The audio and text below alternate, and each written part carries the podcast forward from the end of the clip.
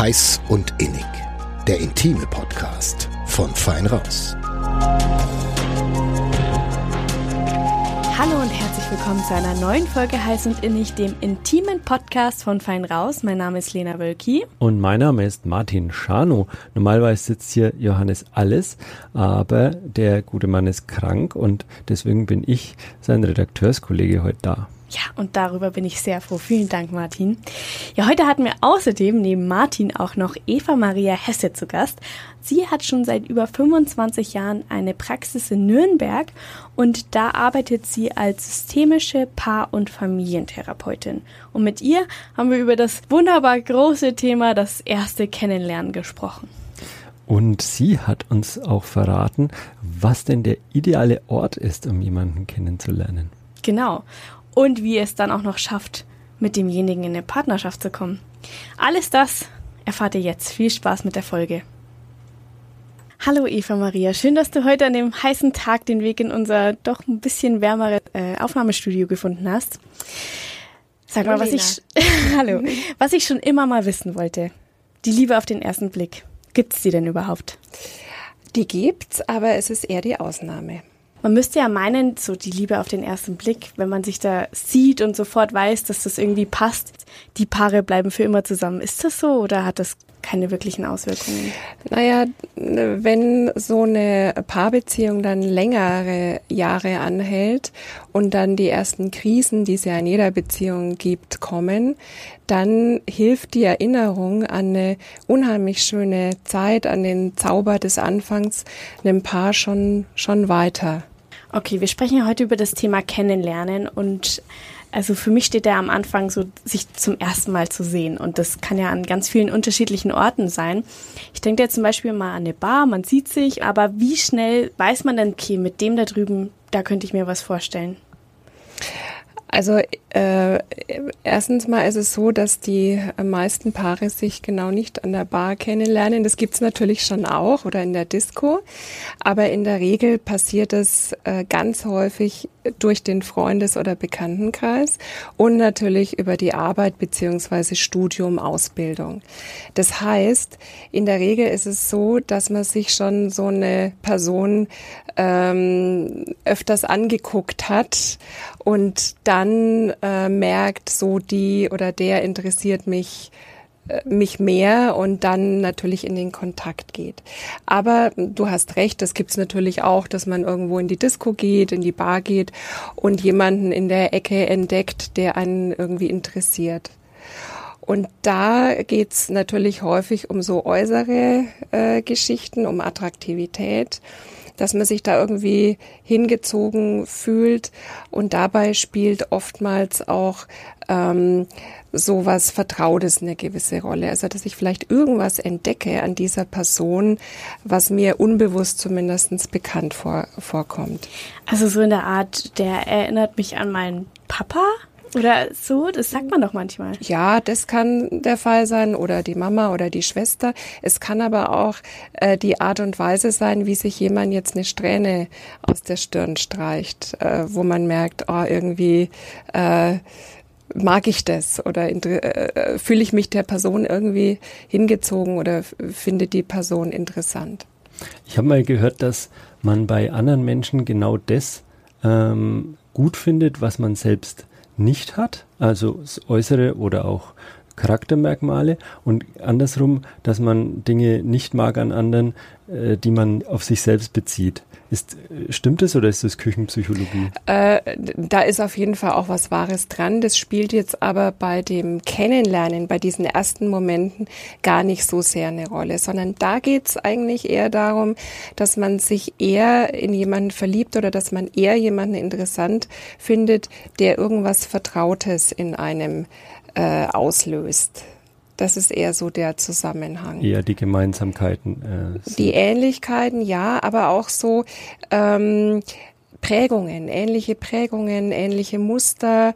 Äh, das ist oftmals total spannend und auch gleichzeitig verblüffend, dass man im Laufe der Zeit dann merkt, oh, wir haben ähnliche Erfahrungen äh, in unserer Kindheit gemacht Die Personen sind vielleicht andere gewesen. Also jetzt bei mir war es die Großmutter und bei dir vielleicht der Vater oder so. Aber die Art und Weise, wie in der Familie miteinander umgegangen wurde, äh, wie mit mir als Kind damals umgegangen wurde, da haben wir, wir Ähnlichkeiten. Mhm. Du hast es ja gerade schon mal angesprochen, die Bar ist jetzt eigentlich mehr die Ausnahme und man kennt sie, lernt sich vielleicht im Studium kennen. Hast du deiner Erfahrung nach noch andere Orte, wo man sich, wo man häufig einen Partner kennenlernt, also aus deiner Erfahrung? Also äh, bei mir in der Praxis sind oftmals Menschen, die sich sehr nach einem Partner, nach einer Partnerin sehnen und die sich das sehr wünschen und denen sage ich immer, na ja, ähm, man braucht die Nähe zu den Menschen. Also zu Hause, wenn ihr zu Hause bleibt, dann könnt ihr, außer man geht jetzt ins Internet, ne, da komme ich dann vielleicht später nochmal drauf äh, zurück, ähm, wenn ihr zu Hause bleibt, könnt ihr niemanden kennenlernen. Also geht raus und ähm, vor allem mit dieser Offenheit raus. Das kann ähm, ein Spielplatz sein. Äh, es gibt ja auch Menschen, die schon Kinder haben. Äh, oder natürlich auch ein Café in die Stadt, äh, ins Schwimmbad. Also einfach raus, sich draußen bewegen, ins Museum ähm, und äh, dann äh, Augen offen halten. Hm. Aber das klingt nach einem sehr simplen Tipp. Ähm, Gibt es tatsächlich Menschen, die damit ein Problem haben oder die das einfach nicht umrissen haben, dass man sich treffen muss, um sich kennenzulernen? Ja, also es gibt halt viele, bei denen wird es irgendwann sehr verkrampft. Ne? Die wollen auf Biegen und Brechen jemand kennenlernen und das ist eigentlich schon die erste Hürde beim sich in jemanden verlieben. Ja, es ist, äh, man, man kann sich ja auch nicht geplant in jemanden verlieben. Das geht ja nicht. Würden sich aber manche wahrscheinlich wünschen. Stimmt, ja.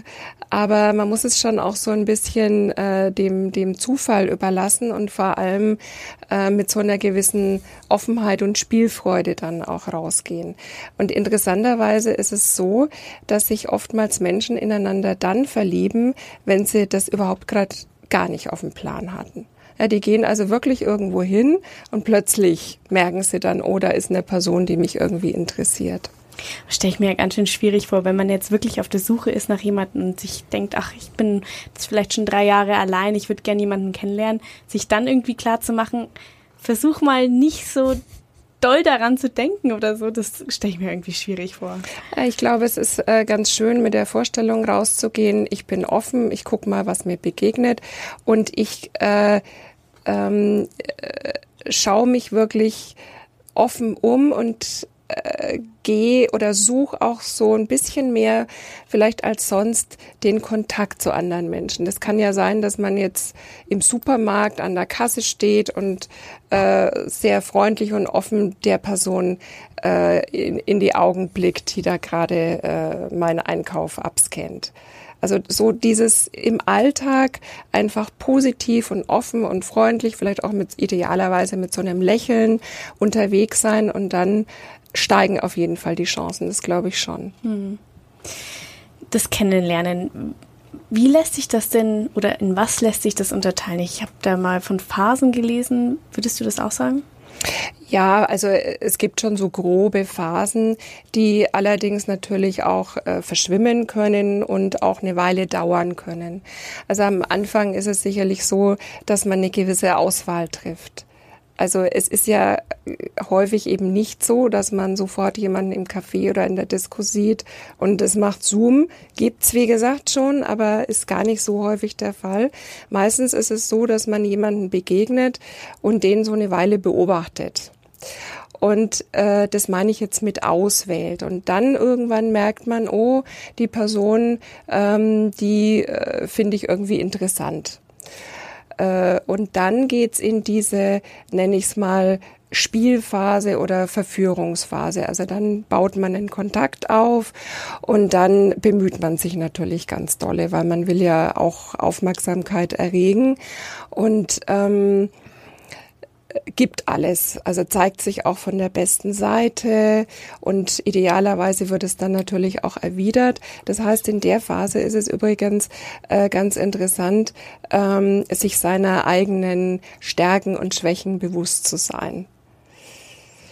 In der, ähm, also in, in, der Phase, wenn das dann auch erwidert wird von, von dem Gegenüber, dann äh, schreibt man ja vielleicht auch die ein oder andere Nachricht oder man telefoniert oder trinkt einen Kaffee zusammen. Und dann ist das alles noch sehr ähm, ein Stück weit auch geplant. Ne? Also man überlegt, ist es jetzt gut, wenn ich dem schon wieder schreibe oder passt es jetzt, wenn ich die Person zum Kaffee einlade? Wie könnte die das verstehen? Also das meine ich auch so ein bisschen spielen, ja, experimentieren. Ganz wichtige Frage übrigens, wer schreibt zuerst, ähm, ob man sich wieder sieht? Mhm. Willst du da eine, eine Antwort drauf? Wenn du eine hast, würde mich sehr interessieren. Aber das Klischee ist ja, dass man da immer aufpassen muss, dass man nicht zu weit, äh, dass man auch begehrt bleibt. So, ah ja, dass man okay. sich interessant macht. Meine Mutter hat immer gesagt, willst du was gelten, mach dich selten. Ja, da meint deine Mutter wahrscheinlich Folgendes, dass man sich ja nur nach dem sehnen kann, was man gerade nicht hat.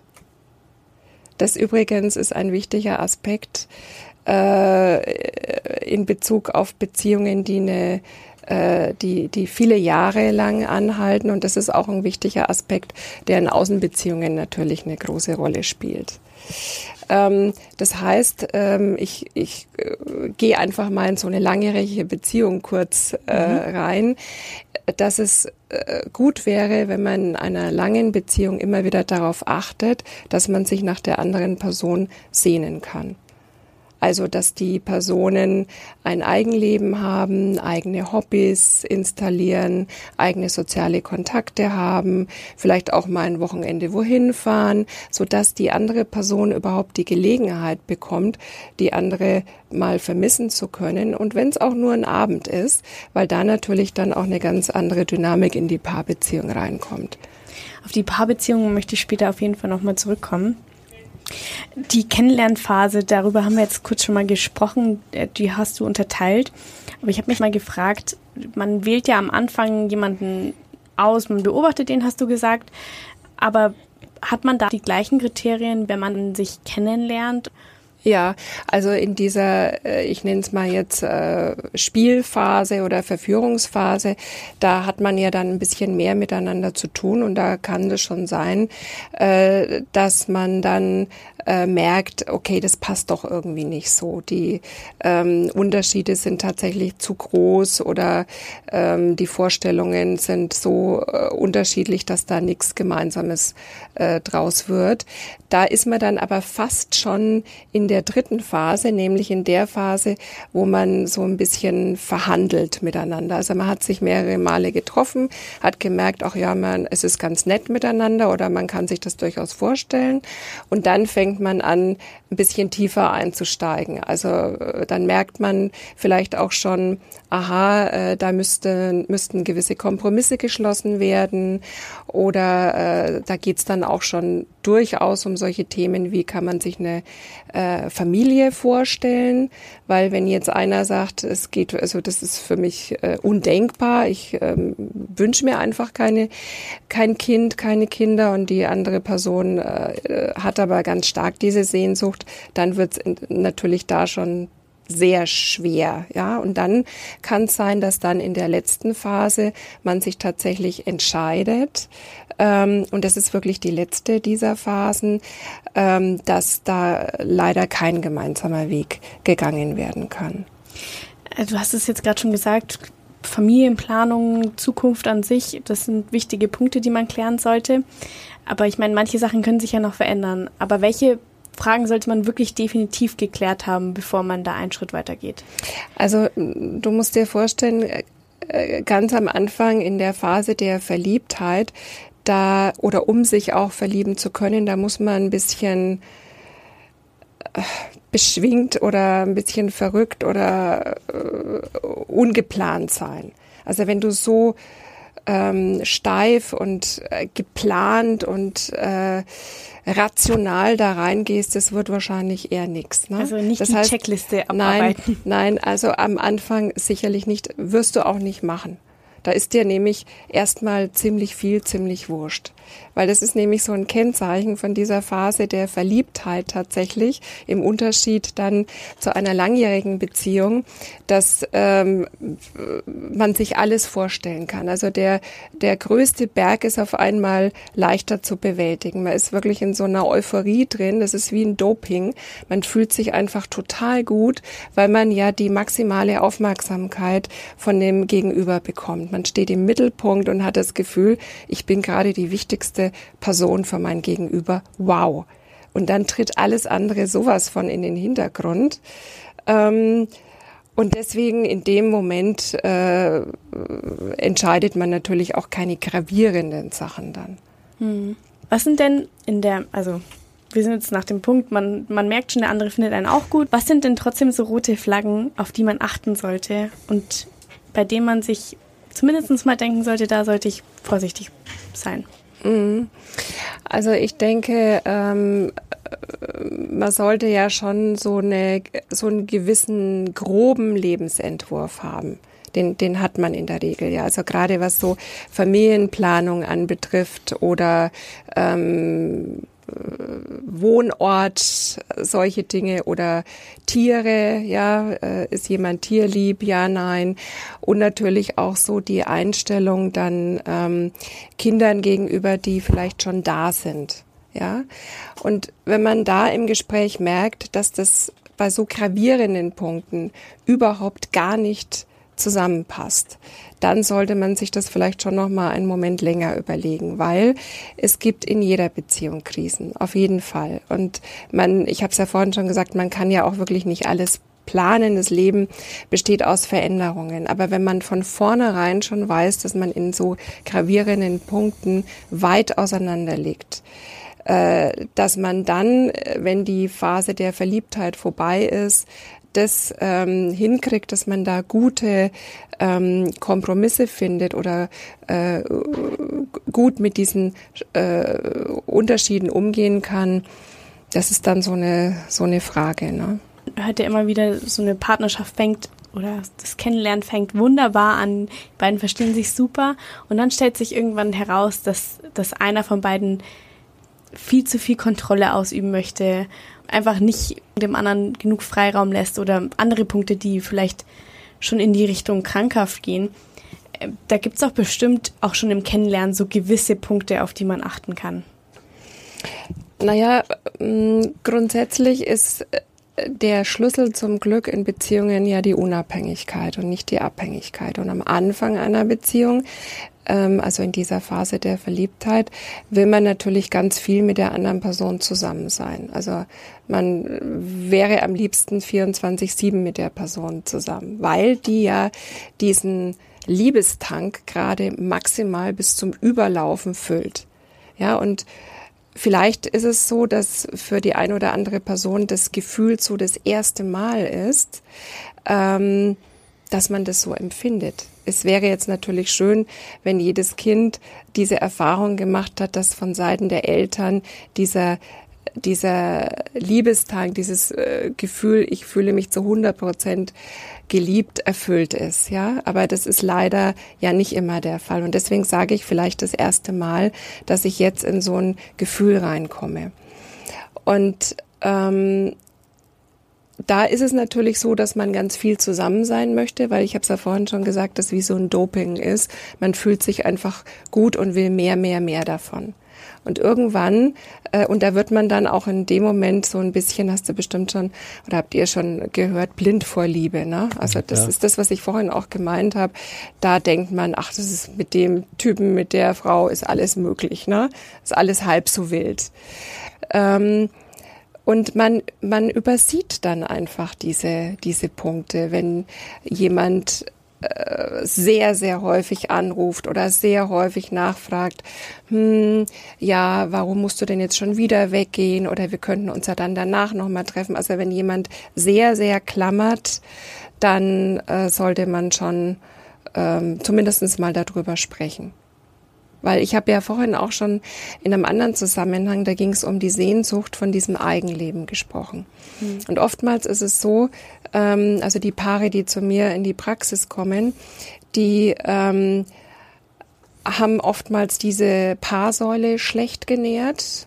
Also dieses wirklich, wir machen zu zweit etwas, wir verbringen bewusst Zeit zu zweit und die haben oftmals auch ein sehr schlechtes Eigenleben. Also die können mit sich selber schwer was anfangen oder sind so in diesem Hamsterrad drin, dass die halt dann für die Familie da sind, für den Job da sind, vielleicht noch am Haus irgendwas renovieren, aber eigene Interessen nicht mehr leben.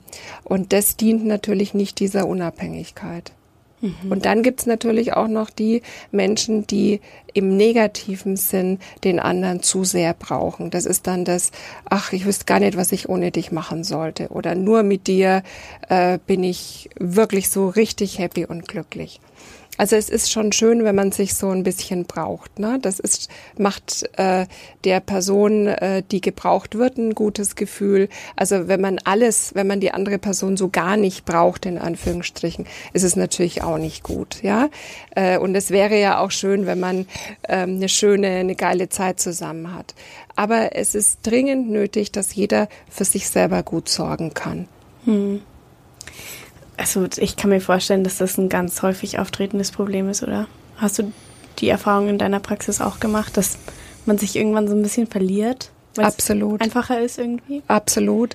Und äh, was ich leider auch äh, feststelle, ist, dass in dem Moment, in dem Kinder da sind, ähm, das oftmals dazu führt, dass so eine äh, Paarbeziehung nach hinten wandert und nicht mehr äh, bewusst gelebt wird.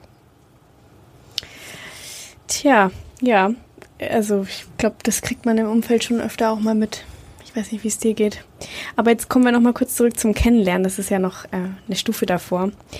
Ich habe in der Vorbereitung mal gegoogelt. Kennenlernen, Beziehung. Und was wirklich sehr oft gesucht wird scheinbar, ist die Frage, bin ich in einer Beziehung? Kannst du dir vorstellen, warum? Ähm, das verstehe ich jetzt nicht.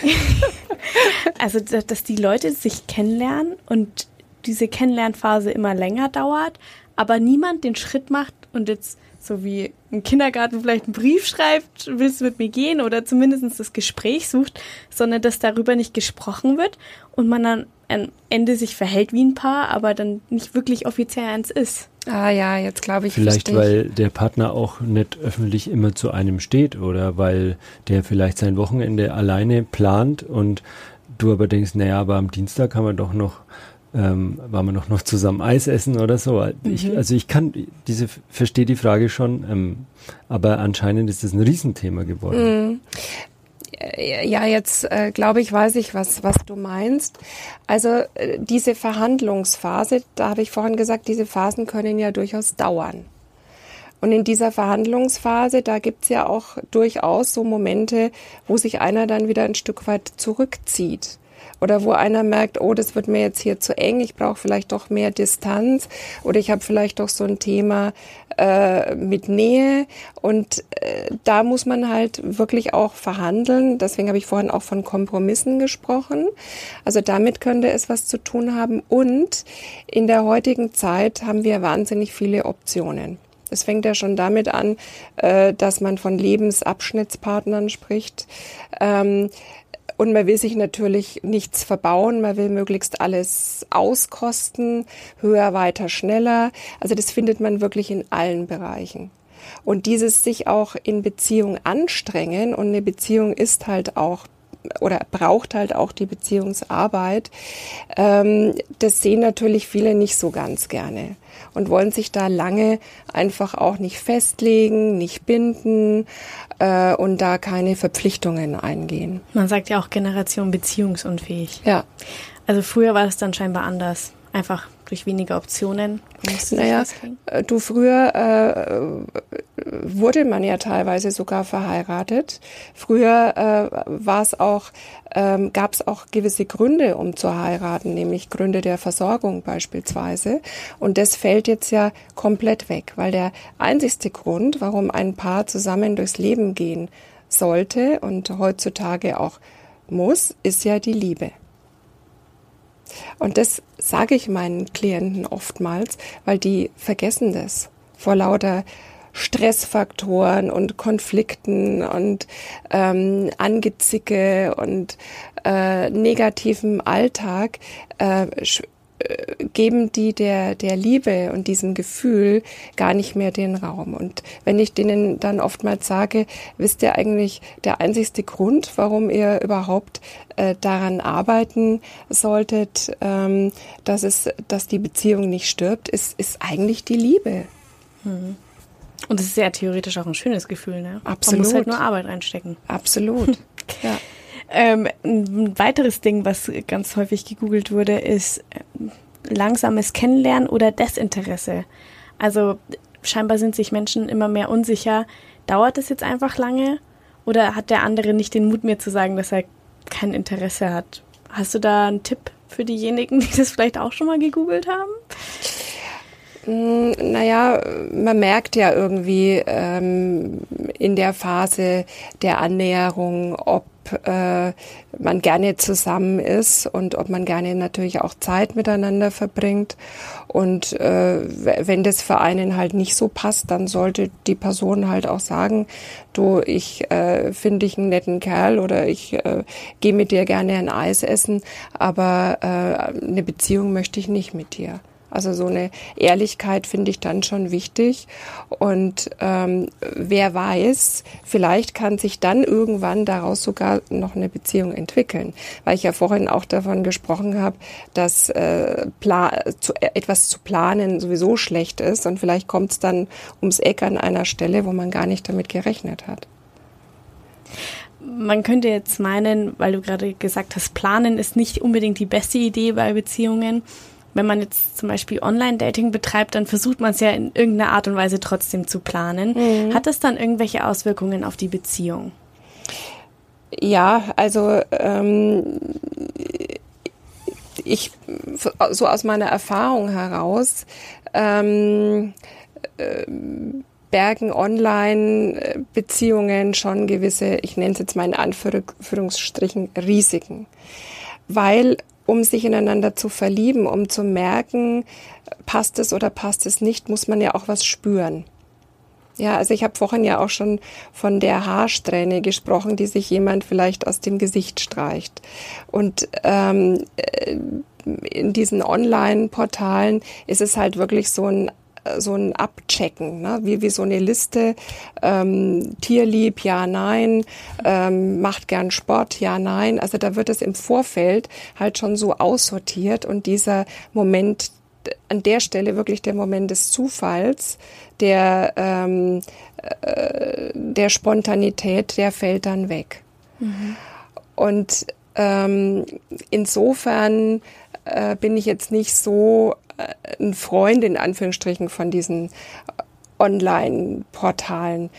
Aber es ist manchmal wirklich eine, ein Segen, gerade auch während Corona. Da ist ja wirklich weggefallen, dass man sich so an der Uni oder im Job oder im Café begegnen kann. Da ist es eine super Sache und vor allem auch natürlich für Menschen, die etwas älter sind äh, dass sie darüber ähm, einfach den Mann oder die Frau fürs Leben suchen. Kann natürlich dann auch gelingen und ähm, ist schön, wenn es gelingt. Hm. Gut, es gibt noch andere, andere, ich sage jetzt mal, in einer anderen Gesellschaft kann man ja auch noch Menschen kennenlernen. Und da würde ich mich auch mal dafür interessieren, ob das irgendwelche Auswirkungen hat. Das eine wäre, man war zusammen in einem Freundeskreis. Hat es dann irgendwelche Auswirkungen auf die Beziehung oder auch Thema Arbeit? Ich kann mir auch vorstellen, dass das mit einer Beziehung was anderes macht, als wenn man sich jetzt einfach, ich weiß nicht, äh, im Café trifft oder so. Ja, also wenn man sich ähm, im Studium trifft oder durch die Schule trifft ähm, und dann zwar das was Ähnliches studiert hat, aber dann doch jeder so seine eigenen Wege geht, ähm, dann ist es nicht unbedingt so ein Problem. Es kann dann oder es wird immer dann ein Problem, wenn ein Paar, weil es zusammen arbeitet oder die gleiche Arbeit ausübt, hauptsächlich über die Arbeit spricht. Ja, weil das ist dann so oftmals der einzigste äh, Matchpoint. Und man kann sehr schön über Kinder, über Arbeit, über die Nachbarn oder die Schwiegereltern sprechen, äh, ohne wirklich über sich als Paar Gespräche zu führen. Und das ist oftmals so, dass die Paare, die zu mir kommen, diese wir über uns Gespräche nicht mehr führen. Weil das macht einfach einen großen Unterschied, ob ich über etwas anderes spreche oder wirklich über das, was mein Herz bewegt und was meine Gedanken sind. Mhm. Ein Extrembeispiel noch. Ähm, man lernt sich über eine Affäre kennen und beschließt sich dann, beschließt dann irgendwann, ja, ähm, passt anscheinend gut, wir machen mit unseren Partnern Schluss und gehen in eine eigene Partnerschaft. Das birgt doch bestimmt auch irgendwelche Schwierigkeiten. Naja, also eine Affäre, eine Außenbeziehung und eine langjährige Paarbeziehung kann man halt überhaupt nicht miteinander vergleichen. Weil, das haben wir ja vorhin schon auch bei dem Verliebtsein besprochen, am Anfang wirklich die Hormone eine gewisse Rolle spielen und dieses Gefühl, ich stehe im Mittelpunkt, die andere Person bemüht sich um mich, ist unheimlich nachsichtig und wohlwollend, das hat man in dem Ausmaß oftmals in langjährigen Beziehungen nicht. Es wäre schön und äh, ich gebe meinen Paaren das auch immer wieder mit auf den Weg, doch zu gucken, äh, dass äh, man darüber spricht, ähm, was braucht jemand, um sich wirklich geliebt zu fühlen und das natürlich möglichst dann auch umzusetzen. Ja, also so, dass diese, diese Liebesbox auch wirklich immer schön gut idealerweise gefüllt ist. Ähm, und am Anfang einer Beziehung und gerade auch in Außenbeziehungen ähm, spielen so, so, so Stressfaktoren, so äh, Konflikte oftmals dann nicht so eine große Rolle. Im Übrigen ähm, dieses Ich sehne mich nach dem, was ich gerade nicht habe, ist dabei ja auch nicht zu unterschätzen. Ne?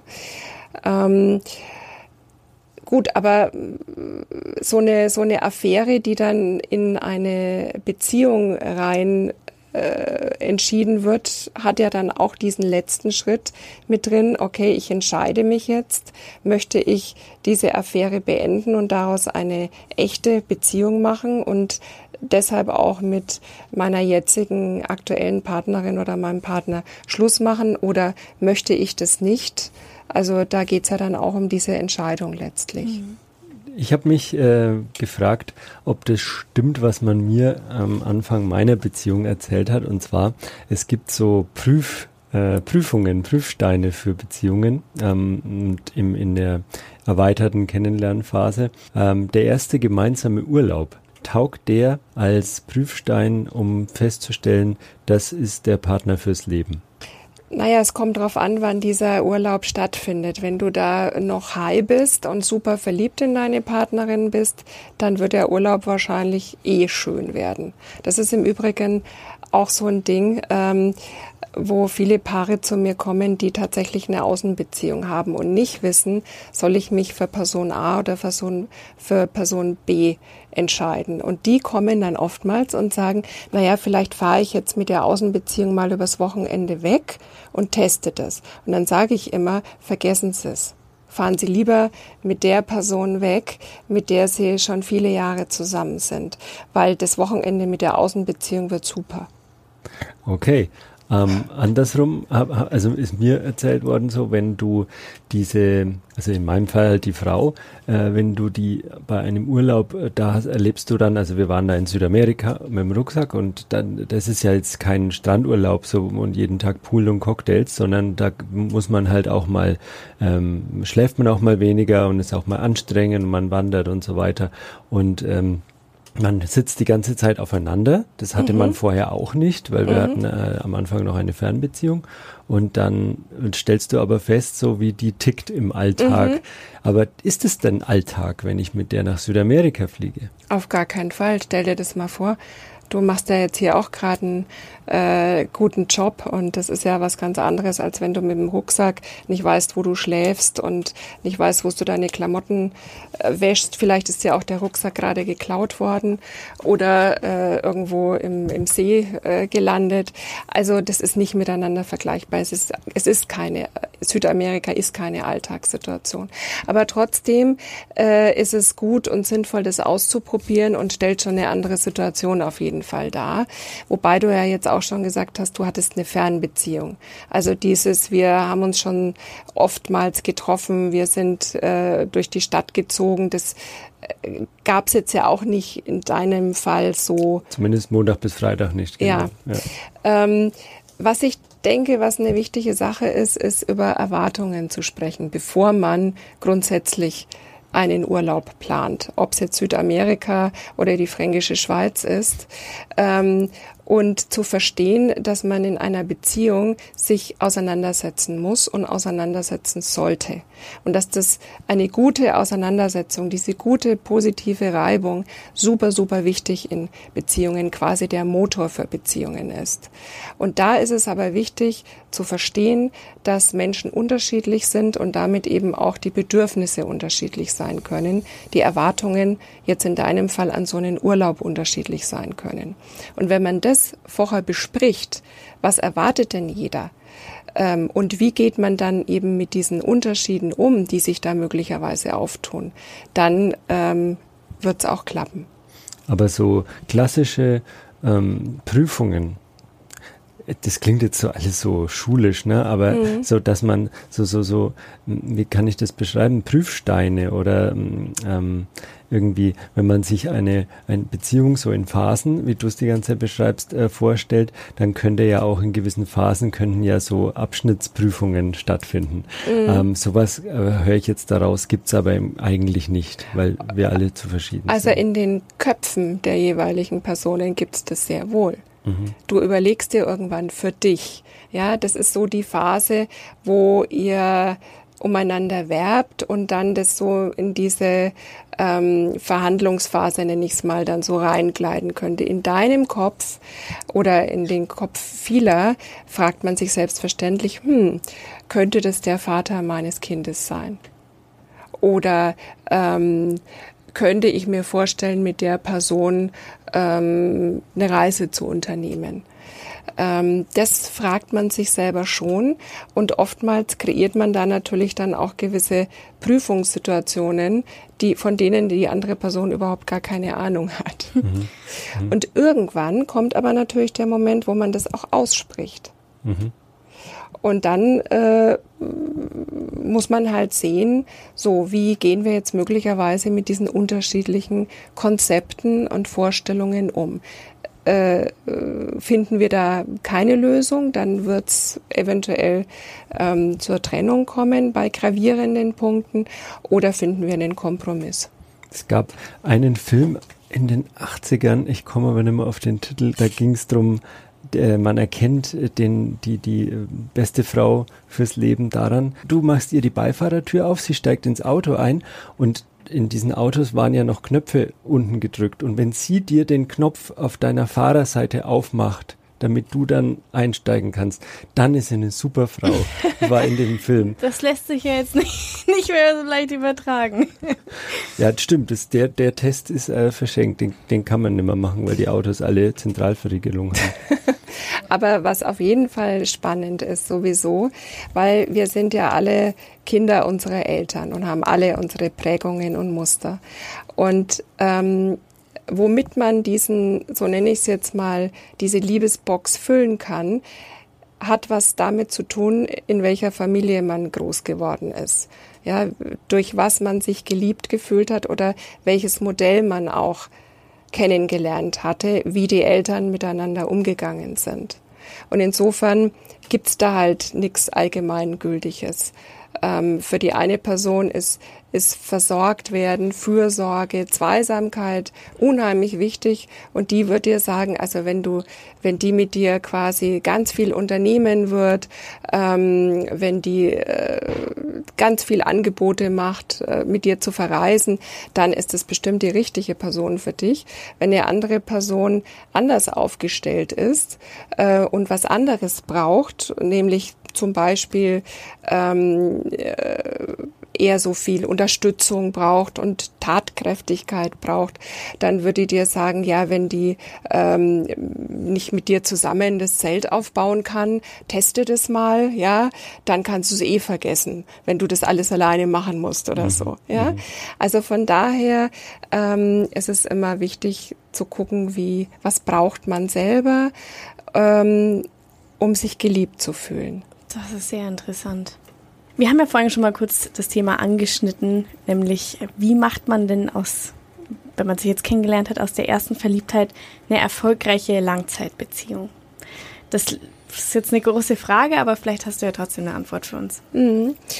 Ähm, ich denke, wenn man sich be bewusst macht, dass äh, die Phase der Verliebtheit und eine langjährige Beziehung wirklich was Unterschiedliches sind oder ist, dann ist es schon mal ein großer Schritt, weil diese Phase der Verliebtheit, die endet halt nach einer gewissen Zeit. Das sind diese Schmetterlinge im Bauch oder welche Beschreibungen es da auch immer dafür gibt. Also die hält so ein Jahr bis zwei Jahre, würde ich mal so lange. schätzen. Ja, doch. Wenn, wenn du eine Fernbeziehung hattest, zum Beispiel, dann zieht sich das sogar noch ein bisschen. Also länger. Schmetterlinge hatte ich keine zwei Jahre. Schmetterlinge vielleicht nicht, aber wahrscheinlich äh, warst du schon relativ äh, beschwingt. beschwingt oder hattest Lust auf deine Partnerin und ähm, äh, jetzt noch nicht äh, jede zweite Woche die großen Krisengespräche oder so. Das ne? stimmt. Also irgendwann ändert sich das jedenfalls. Und ähm, gerade wenn man dann auch zusammen lebt, den Alltag zusammen hat, möglicherweise noch ein äh, gemeinsames Kind zu versorgen hat, dann ähm, switcht natürlich das in diese, äh, in diese Vertrautheit auch. Und ähm, da muss man dann wirklich darauf achten, dass man dem Alltag nicht zu viel Raum gibt und diese Stressfaktoren versucht zumindest zeitweise auch auszublenden, indem man immer wieder sich bewusste Zeit für sich als Paar nimmt. Also ganz bewusst diese Paarinseln ansteuert. Die sind einfach gut für Unbeschwertheit und Leichtigkeit. Also das tut regelmäßig, heißt einmal in der Woche mindestens, das tut, was einem als Paar gut tut tanzen gehen, Picknick machen, essen gehen zusammen, ein Spiel spielen, ähm, Sport miteinander machen ähm, und in dieser Zeit natürlich nicht über Probleme spricht. Viele meiner Klienten machen den Fehler, die äh, sagen, ach, wir könnten mal wieder äh, schön essen miteinander gehen. Tun die dann auch, aber sprechen dann irgend, irgendwann über die aufgelaufenen Themen, ja. Mhm. Und dann kippt natürlich die Stimmung. Also das ist sicherlich etwas, wo man darauf achten muss, regelmäßig diese Inseln anzufahren. Ein weiterer Punkt ist, ähm, in diesen Austausch zu gehen regelmäßig. Also wirklich dem anderen das Gefühl zu vermitteln, ich interessiere mich für dich.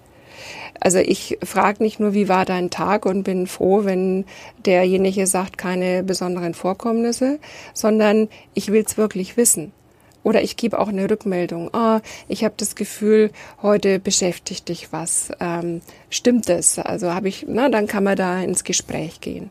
Also wirklich auch gezielt den Raum zu schaffen. Ich verallgemeiner das jetzt mal, den Raum zu schaffen, dass man sich auf allen Ebenen berührt körperlich berührt, seelisch, emotional, sprachlich. Und dafür spielt der Faktor Zeit eine große Rolle. Mhm. Also könnte man sagen, Qualität vor Quantität. Lieber verbringe ich einen Abend weniger mit meinem Partner und mache, was mir gefällt und nutze dafür dann die andere Zeit intensiver. Ähm, Wenn es sich machen lässt. Ich meine, das geht ja bestimmt auch nicht bei allen Paaren. Auf jeden Fall äh, Qualität vor Quantität. Aber es sollte halt schon irgendwie so eine Balance geschaffen werden äh, von äh, Eigenleben, Paarleben und gegebenenfalls Familienleben. Dass, das, dass diese Säulen einigermaßen gleich genährt sind wenn jetzt ein Paar gerade frisch Eltern wird, ja, dann ist klar, dass die Paarsäule und das Eigenleben ähm, im ersten Jahr wahrscheinlich eher in den Hintergrund tritt. Das ist aber eher so eine Ausnahmezeit. Aber dann irgendwann sollte man eben schon darauf achten, dass man sich Raum und Zeit schafft, um miteinander ähm, in Verbindung kommen zu können. Das ist ein wunderbares Schlusswort. Vielen Dank, Eva Maria, dass du heute bei uns warst. Sehr gerne. Vielen Dank auch nochmal an Martin fürs Einspringen. Gerne. Und ich bedanke mich außerdem auch noch bei unseren Hörerinnen und Hörern fürs Zuhören. Und ja, wir hören uns dann in zwei Wochen wieder. Bis dahin, tschüss. Tschüss.